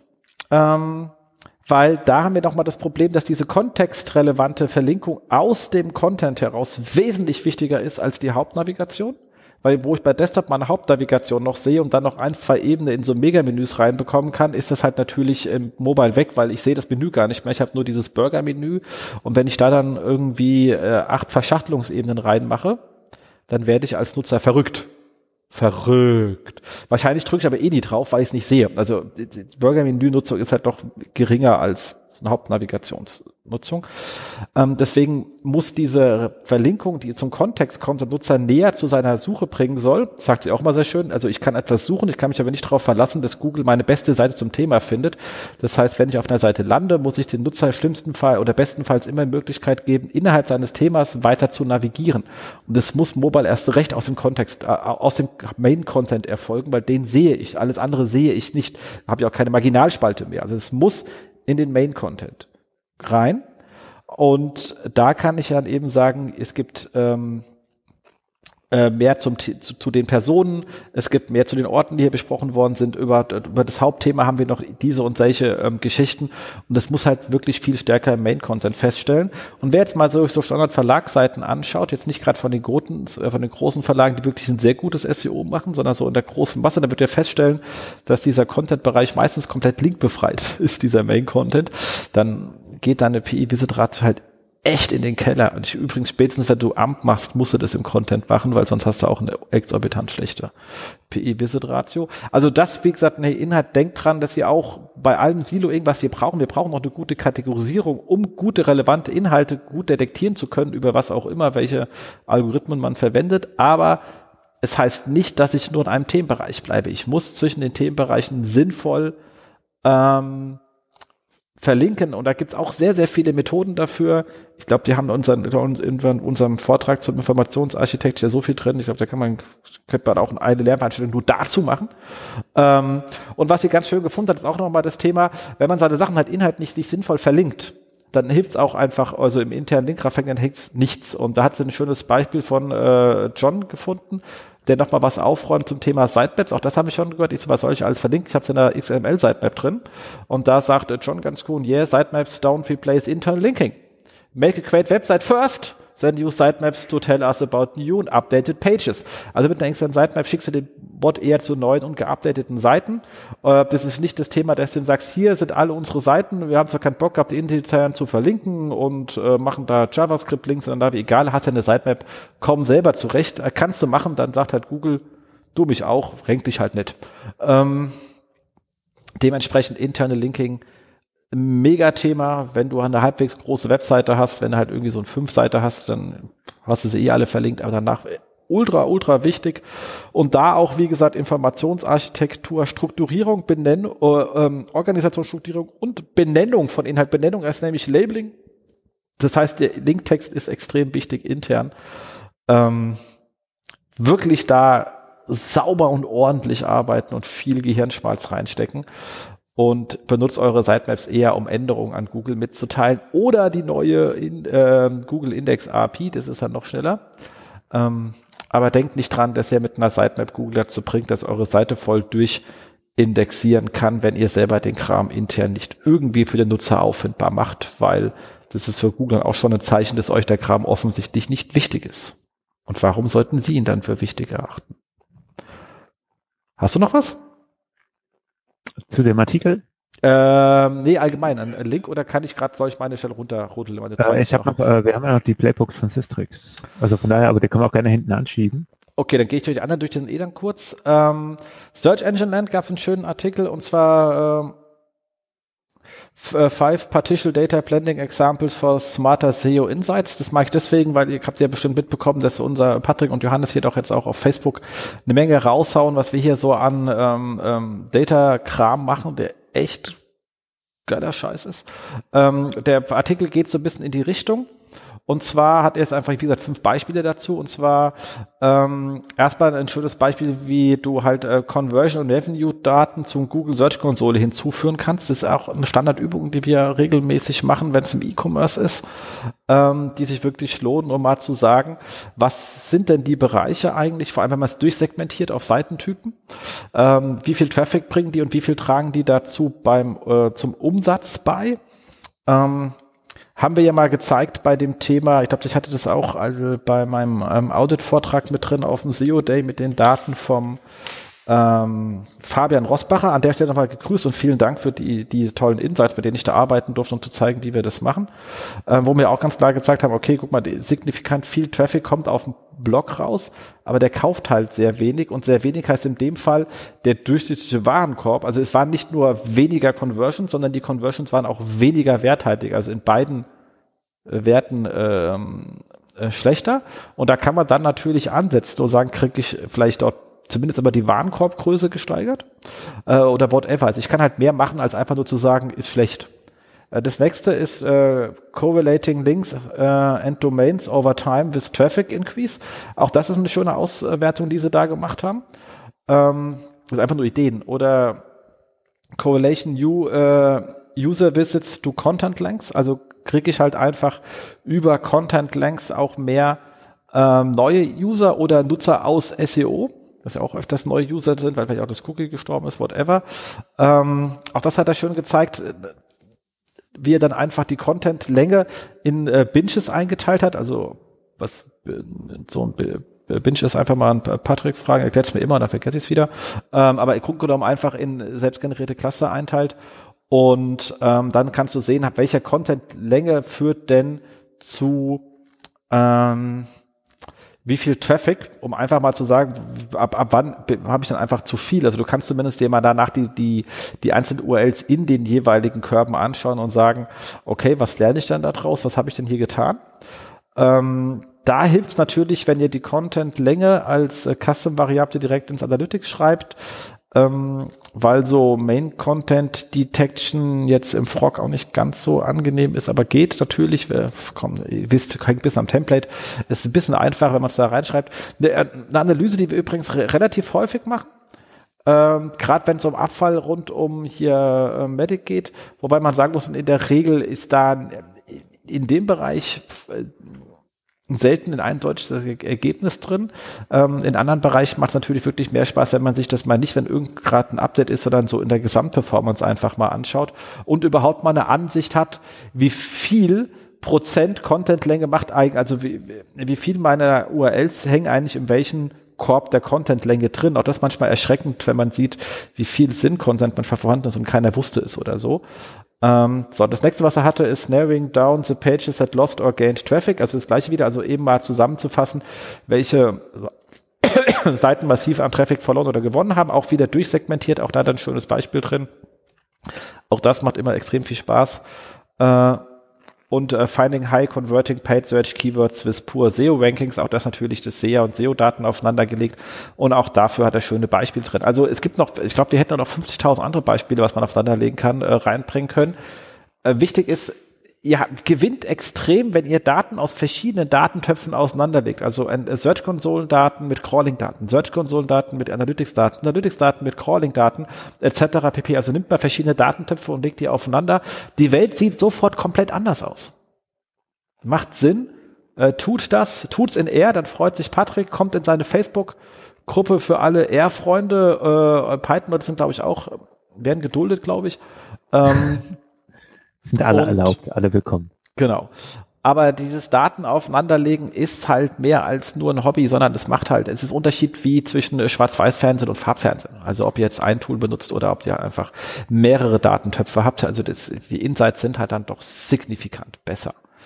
Ähm, und dann hatte ich noch das hier uh, What the Heck are Fraggles. Das fand ich sehr schön, weil als altes Kind kann ich natürlich die Fraggles, ihr wisst, singen und schwingen das Bein.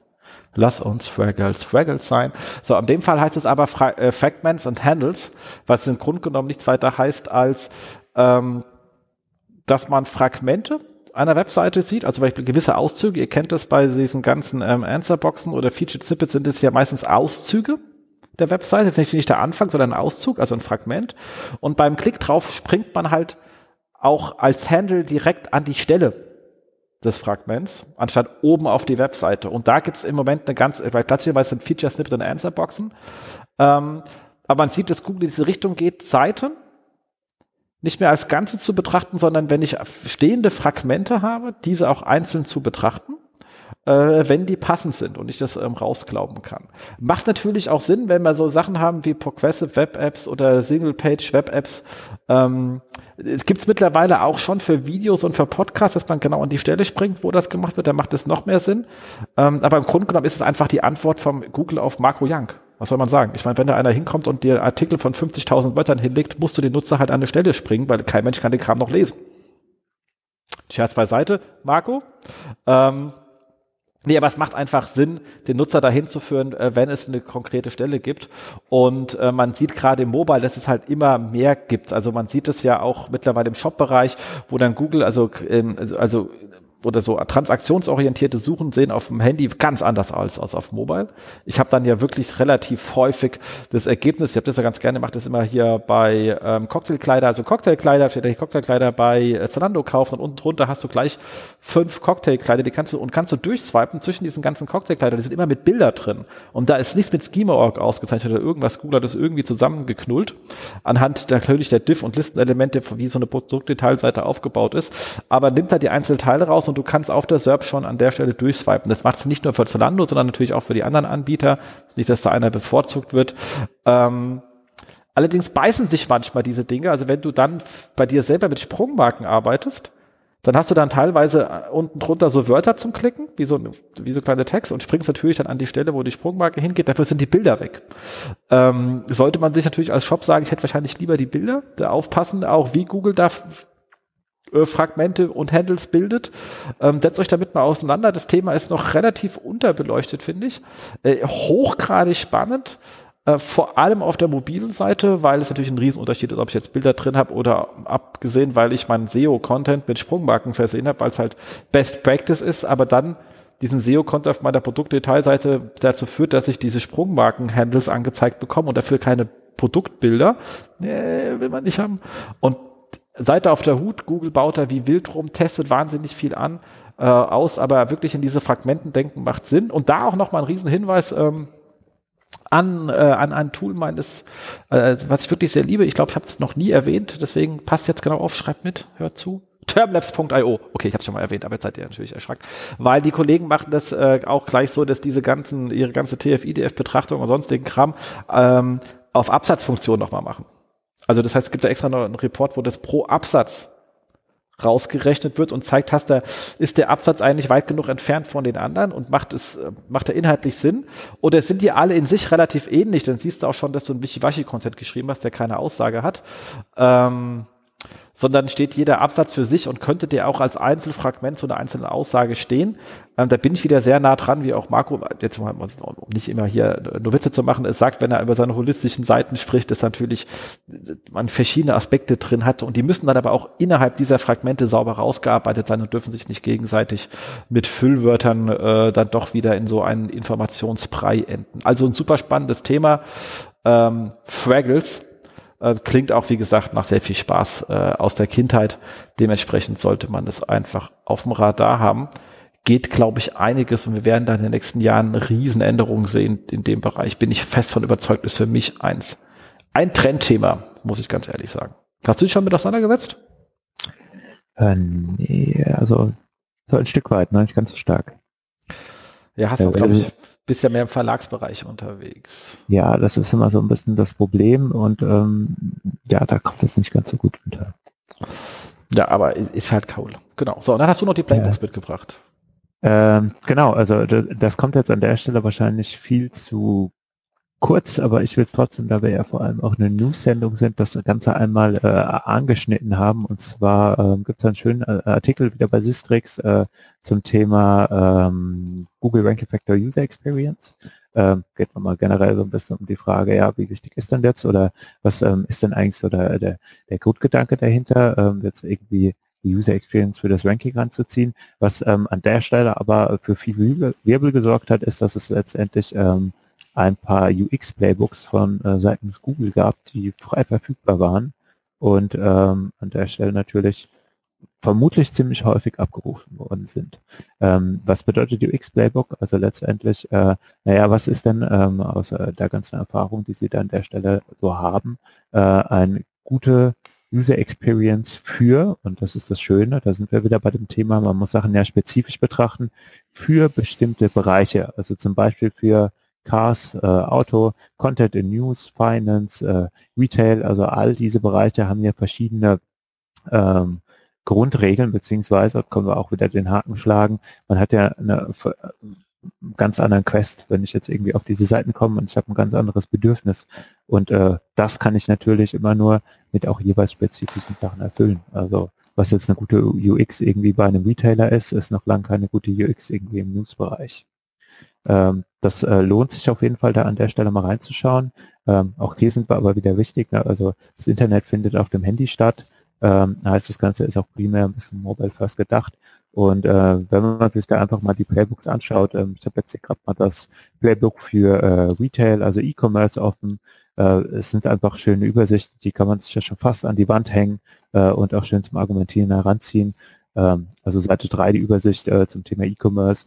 Man hat so einen kleinen Zeitstrahl, äh, Homepage, Menü, Navigation, Search, Product, äh, Category Pages, Conversion und Form Optimization und was sind dort eigentlich so die Standards, die man beachten sollte, um eine gute User Experience gewährleisten zu können. Ähm, ist ganz schön, also ich habe mich gefreut, äh, jetzt einmal bei der Homepage an der Stelle schon und das war auch, glaube ich, bei den News-Webseiten so, äh, bitte keine automatischen Karussells. Wenn man wissen Absolut. wollte, warum springt man an der Stelle, also ich meine, du hattest die Diskussion ja letztens auch wieder auf dem Tisch, äh, Seite 27 von dem E-Commerce Playbook, äh, ja, die Leute verstehen es einfach nicht. Also man kriegt äh, relativ wenig mit, außer die erste Position und die äh, CTRs sind halt eigentlich auch nur auf der ersten Position irgendwie bemerkenswert und bei allem anderen, das geht einfach un unter. Plus ich habe einfach noch das Problem, ähm, es sind zu viele Botschaften. Also oftmals ist es ja dann so, dass jede Marketingabteilung oder äh, die Inhouse dann irgendwie noch äh, zugegen ist, da eine ganz spezielle und besondere Botschaft und Aktion mit reinpacken will. Ähm, das verwirrt den Nutzer an der Stelle einfach. Und ähm, naja, Banner, Banner ist irgendwie immer Werbung, also man, man nimmt sie halt auch immer seltener wahr. Ähm, das Schöne ist, es sind auch immer noch ein paar verschiedene Studien dazu verlinkt. Also es ist keine Argumentation im luftleeren Raum. Äh, ist jetzt auch keine Neuigkeit, also jetzt gerade sowas wie die ähm, Banner zum Beispiel, aber ähm, es, es, oftmals hilft es ja intern, wenn man da einfach sagen kann, guck mal, Google sagt, bisschen traurig, aber ähm, wenn es dann irgendwie dem Zweck dient, äh, äh, bin ich da jetzt kein Böse, wenn man auch einfach mal diese Methode aus dem Schirm zieht. Ähm, auch Seite 19, also ihr habt äh, Seite 3 die komplette Übersicht, Seite 19 sind dann immer noch mal so einzelne Teile, hier zum Beispiel zur Startseite, ähm, das an der Stelle nochmal klargestellt ist, einen klaren CTA ähm, äh, zu äh, anzubieten, keine Vollseiten Overlays drüberlegen, also, also Interstitials, das äh, sollte man irgendwie lassen. Ähm, die Karussells eben Social Proof und äh, auch sinnvolle äh, Schriftgrößen. Sagen jetzt hier 16 Pixel plus. Äh, was sie immer noch mitgeben, ist so der, die Schwierigkeitsgrad, wie, wie schwer ist das Ganze zu implementieren und wie schätzen Sie selbst denn den Impact für die UX ein und geben noch ein paar Beispiele, was so schöne Metriken sind, die man an der Stelle messen kann. Äh, wie gesagt, es, es kommt zu kurz das Thema. Das sind jetzt auch hier allein das E-Commerce Playbook äh, 108 Seiten.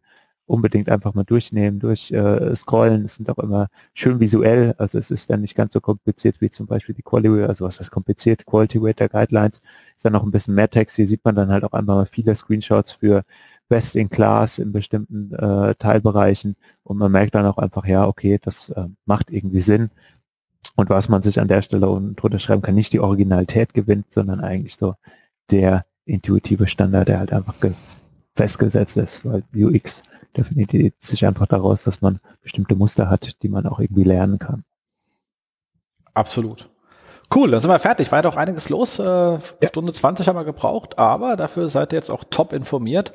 Klickt die Sachen in den Shownotes an und wir haben natürlich für euch noch den Ausblick auf die Events und Konferenzen, die anstehen. Da steht einiges an. Ähm, und ihr habt natürlich als äh, SEO-Haus-Hörer auch die Möglichkeit, hier eine Menge Geld zu sparen, wie immer.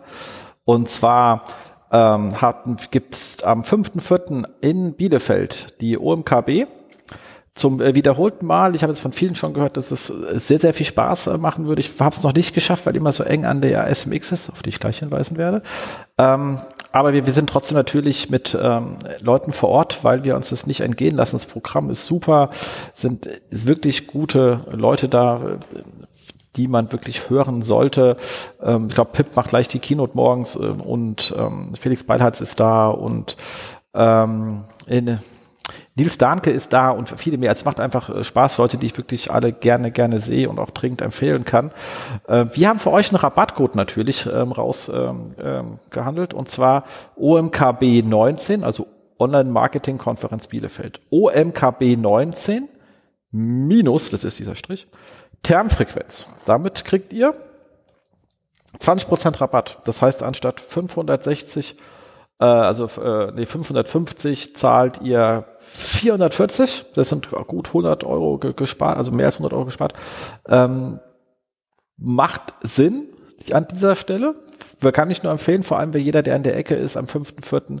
nach äh, Bielefeld zu fahren und äh, mit uns habt ihr da gerade nochmal die Möglichkeit, gute 100 äh, zu sparen. Wenn ihr äh, Studenten oder Gründer oder ähnliches seid, könnt ihr sogar für 119 das entsprechende Studententicket kaufen. Ich meine, das ist natürlich wirklich ein knaller Preis, Kinders. Ähm, da kann ich jetzt auch keinem mehr helfen, der dann nicht hinfährt. So, dann natürlich ist am der, kurz davor, wie gesagt, am 2. und äh, äh, 3. April die SMX in München zwei Tage. Da kostet natürlich auch ein bisschen mehr, nämlich 1370, weil ihr leider noch kein, wenn ihr noch kein Ticket habt, leider den Early Bird verpasst habt. Das stimmt natürlich aber auch für die OMK. Auch hier mal natürlich, das wisst ihr schon, einen entsprechenden Rabattcode für euch. Da könnt ihr 15% sparen. Und zwar ist der Rabattcode relativ einfach. Termfrequenz SMX in einem Wort, alles groß geschrieben, Termfrequenz SMX groß geschrieben, weil man schreit natürlich sein Buchungsformular an. Ähm, damit äh, seid ihr dann bei schmalen 1165 anstatt 1370. Wie gesagt, es geht ja hier um zwei Tage. Ähm, und damit habt ihr sogar gut 200 Euro gespart. Wenn ihr jetzt auf beide Konferenzen gehen würdet, hättet ihr 300 Euro gespart. Das ist schon fast wieder das Ticket für die nächste OMKB. Ähm, so einfach ist das Leben. Also so reich kann man werden, wenn ihr äh, schlicht und ergreifend das SEO-Haus hört. Einfach mehr Tickets kaufen. Ähm, genau in der SMX München freuen wir uns auch sehr. Wir machen da, ich mache da zusammen äh, mit Patrick, beziehungsweise zusammen ist ganz gut. Patrick macht einen Deep Dive zum Thema Automatisierung im SEO, wo wir viel mit Nime Workflows bisschen zeigen wollen, live äh, am Notebook. Also alle Leute haben hoffentlich ein Notebook mit und Nime vorinstalliert und da gehen wir dann mit euch so ein bisschen durch. Ich bin der kleine Assistent und sage nur, drück, drück, mal links, drück mal rechts, weil das ist Patrick sein Thema eigentlich. Ähm, das Schöne ist, das Ding ist komplett äh, ausgebucht, eigentlich überbucht. Wir waren, äh, glaube ich, dreifach überbucht oder so. Ähm, und äh, SMX-Leute haben jetzt schnell mal ausgelost, äh, wer überhaupt rein darf. Und ähm, falls ihr dort drin seid und das jetzt hört, ihr kriegt natürlich auch eine E-Mail, wo drin steht, bitte installiere vorher Nime und hier ist der Link und so, damit wir dort alle gewappnet sind und auch aus diesem Deep Dive ähm, einiges rausholen können, weil eigentlich ist es ein Tagesworkshop, den wir da mit anderthalb Stunden machen. Der wird natürlich ein bisschen zusammengestrichen. Wir überlegen uns da irgendwie zwei Use Cases zu nehmen, die irgendwie gut sind. Ähm, wir ringen noch ein bisschen mit uns, weil wir eigentlich ja mit euch acht Stunden machen wollen, aber ich habe keinen acht Stunden Deep Dive bekommen. Äh, ihr wisst, Priorisierung von Themen, die an Herzblut haben, tut immer so ein bisschen weh, aber wir kriegen uns da schon durchgekniffen. So, und Natürlich, ganz, ganz, ganz wichtig. Ihr habt jetzt ja Stefan gehört. Stefan ist ja einer, der sich extrem, also Stefan ist Search Console und Stefan ist ja so ganz äh, dick. Dementsprechend machen wir natürlich, reden wir nicht drüber, sondern wir haben auch geile äh, Search Console Seminare und zwar zusammen mit der 121 Watt am 7.5. in Berlin, ähm, 8.10. in Frankfurt und am 3.12. nochmal in Berlin. Ähm, machen Peter, Stefan und ich. Ähm, ich da auch wieder mehr so als ähm, Assistent, der euch zeigt, wo ihr hinklicken müsst und wird richtig, richtig gut. Ich bin also sehr überzeugt davon. Und das Gleiche machen wir auch nochmal für unsere ganzen österreichischen Zuhörer. Ihr müsst natürlich nicht immer nach Deutschland fahren. Nein, wir kommen nach Österreich, wie es gehört. Ähm, der Prophete kommt zu Berge, wie es halt mal so ist. Ähm, und zwar in Salzburg im Rahmen der SEOCom. Am 19.11. machen wir das Ganze nochmal. Ähm, freue mich da riesig, für, für, dass Oliver uns das diesbezüglich angefragt hat. Und äh, es war uns natürlich auch Freude und Ehre, Stefan, dass wir das zusammen da machen in Salzburg. Ja. Da könnt ihr uns sozusagen auch ähm, live äh, erleben. Eigentlich müssen wir mal Oliver fragen, ob wir dann irgendwie auch nochmal so einen Live-Podcast von da senden können, so ein bisschen mit Gästen und so. Ich frage ihn da, was für eine geile Idee. Ich muss ihn da mal anhauen, das wäre ja lustig. Wenn wir eh da sind, ähm, kleinen, äh, wir sind ja am 19., am 20. haben wir eh einen Leerlauftag. Vielleicht können wir da wirklich mit ein paar Leuten so ein, wenn uns einen Raum gibt, einen Live-Podcast aufnehmen wo man einfach, wo ihr einfach reinkommt, wir reden ein bisschen über News und äh, diskutieren das zusammen mit euch allen, ist eine coole Idee. Ich muss ich schauen mal an. Ach, ich liebe das zu podcasten. Geil. Gut. Und ähm, zwei Jobs haben wir noch, und zwar der ähm, Olaf Kopp sucht einen Head of SEO. Äh, Ihr müsst natürlich, äh, solltet Hannover lieben und Wein. Er trinkt nämlich sehr gerne Wein, sonst macht der Job für euch überhaupt keinen Sinn. Das Problem ist, ihr habt ja oben in den Shownotes den Link drin, was er für ein, denkt, was ein SEO-Manager alles können muss. Ich möchte ja nicht wissen, was ein Head of SEO noch nebenher können muss.